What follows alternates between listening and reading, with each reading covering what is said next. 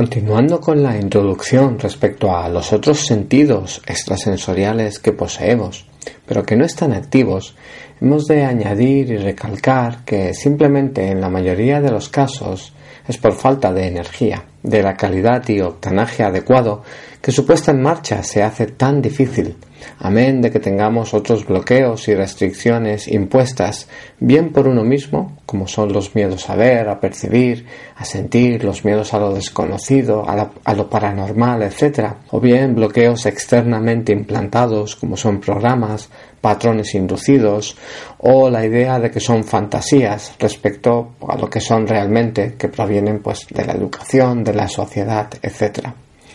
La parte de bloqueos y restricciones, bueno, se puede eliminar con trabajo interior a través de las diferentes técnicas de sanación energética que tenemos disponibles en nuestro planeta. La parte de tener energía suficiente para poder activarlos es ya un trabajo más complejo de aprender de forma detallada el funcionamiento de todo el conjunto del sistema energético y de cómo usarlo correctamente.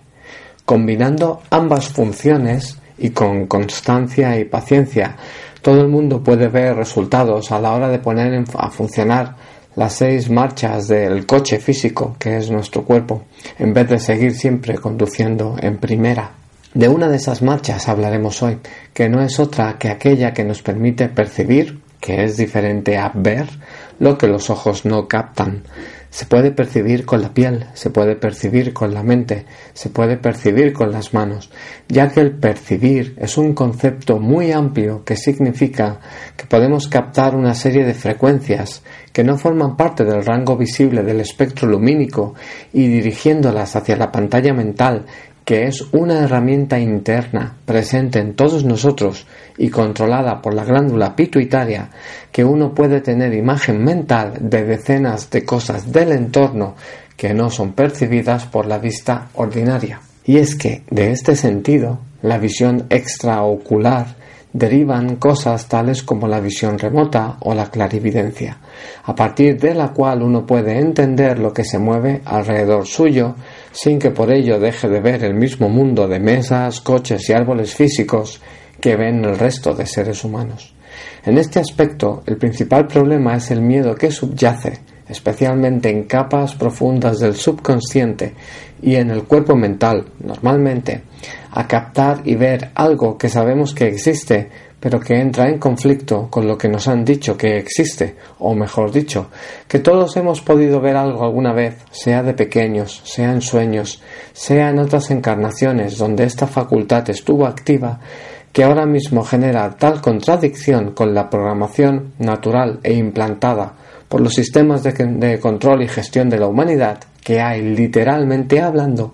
un conflicto de intereses entre lo que sabemos que está más allá de nuestros sentidos, o lo saben otras partes de nosotros, que no tienen acceso a la mente lógica y racional, y lo que esa misma programación y sistema de creencias racional admite. Así pues, en un amplio número de situaciones sociales, puedes percibir que hay cierto tipo de entidades no físicas alrededor de la gente, por ejemplo, puedes percibir desencarnados, puedes percibir que estás sintiendo un cierto tipo de energías, pero quizás no puedes admitirlo delante de los demás. Para muchas personas, el entrar en un sitio y tener que largarse inmediatamente porque está lleno de cosas que no te gustan, pero que no puedes explicar, porque no es aceptado como algo natural, causa tantos conflictos en el inconsciente humano, colectivo e individual, que llega a extrañar que no se nos crucen los cables y nos cortocircuitemos más a menudo. Para poder activar ciertos sentidos extrasensoriales hay que superar el miedo a lo que hay más allá de lo que actualmente vemos. No tenemos la culpa, en cierto sentido, ninguno de nosotros, de poseer esos miedos, ya que han formado parte siempre de los procesos de indoctrinación que están en marcha para mantener siempre a la población confinada en unos parámetros adecuados para su gestión. Lo que sucede es que es necesario hablar abiertamente de ello, porque millones de personas, por los cambios energéticos del planeta, van a abrirse, lo quieran o no, a otra realidad, a la percepción de otras realidades, por las razones que explicamos en el artículo anterior sobre los cambios y los picos en la resonancia de Schumann, Y si esta apertura se hace sin preparación intelectual previa, el resultado puede ser muy contraproducente incluso para la propia salud mental de la persona. Con esto quiero decir que el hecho que ahora nos esté dando en el blog por escribir de temas que en el mundo occidental muchos millones de personas consideran fantasía, es por la necesidad de que imbuyamos en nosotros la idea de que quizás, solo quizás, a medida que el entorno en el que nos movemos cambia, nuestro sistema energético cambia, y si éste cambia, cambiará la forma en la que vemos la realidad. No hace mucho, en una incursión que tuve que hacer para lidiar con un problema, un ente me emitió literalmente el mensaje otro humano que puede vernos y oírnos. Y si esta frase, generada con una energía de desprecio brutal por su parte, que se produjo haciendo una sanación a una persona,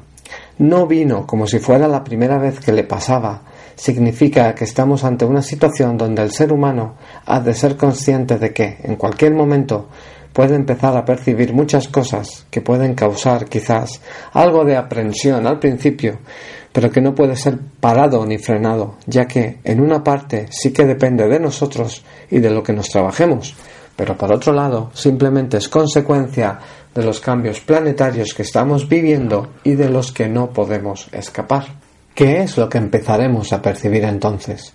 Nada que no veamos ya desde otras partes de nosotros mismos, pero que nunca llegan a la mente consciente en la mayoría de los casos. Veremos un poco más de la realidad como la realidad es en diferentes niveles de su estructura multifrecuencial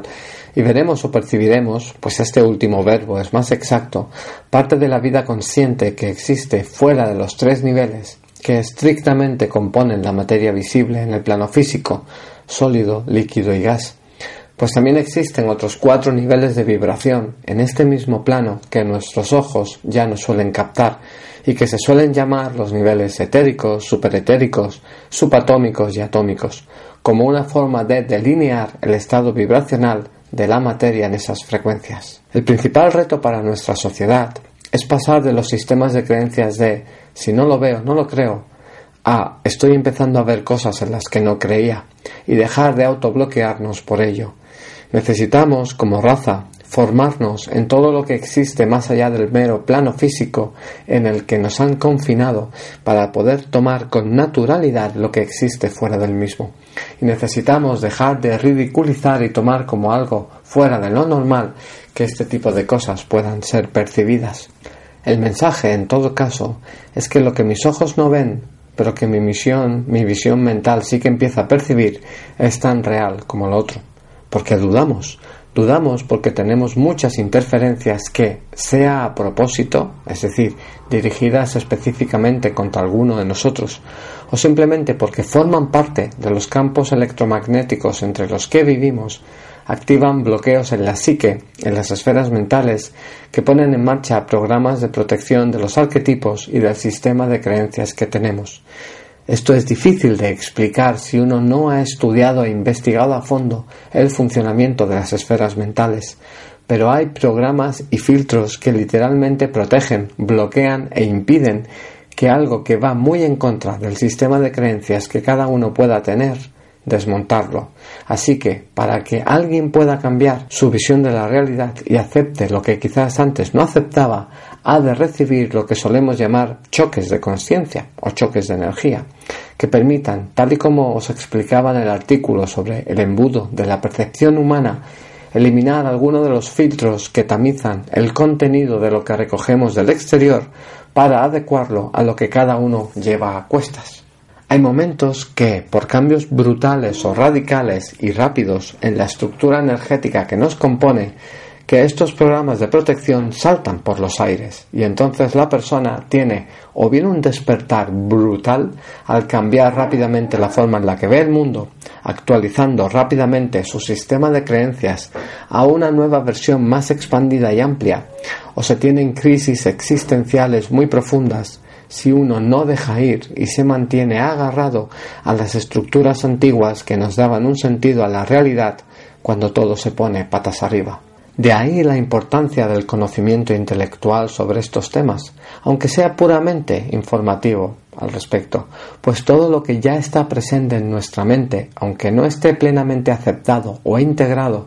disminuye la posibilidad de un shock a la hora de darte cuenta que la realidad y lo que vive y existe en ella es mucho más amplio, en ambas polaridades, por supuesto, y en todo tipo de niveles de vibración de lo que uno ve, y así se prepara el terreno para una actualización paulatina y suave hacia el uso normalizado del resto de sentidos extrasensoriales que, como hemos dicho, todos tenemos por defecto y ya están activándose en algunas personas poco a poco y de forma natural.